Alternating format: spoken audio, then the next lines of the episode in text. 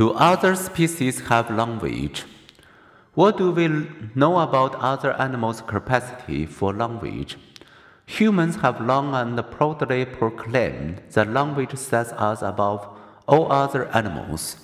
When we study human language, asserted linguist Noam Chomsky, we are approaching what some might call the human essence, the quality of mind that are, so far as we know, unique Let's see if research on animal language suppose proclaims that humans alone have language. Animals display impressive comprehension and communication.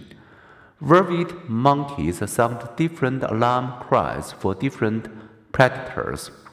A barking call for a leopard, a call for an eagle, and a chattering for a snake. Hearing the leopard alarm, other vervets climb the nearest tree. Hearing the eagle alarm, they rush into the bushes.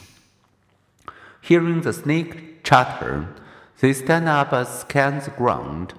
To indicate such things as a type of threat, an eagle, leopard, falling tree, or neighboring group, monkeys will combine six different calls into a 25 call sequence. But is this language?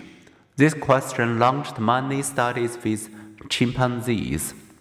In the late 1960s, psychologists Alan Gardner and Beatrix Gardner built on chimpanzees' natural tendencies for gestured communication by teaching sign language to young chimpanzee named Washoe.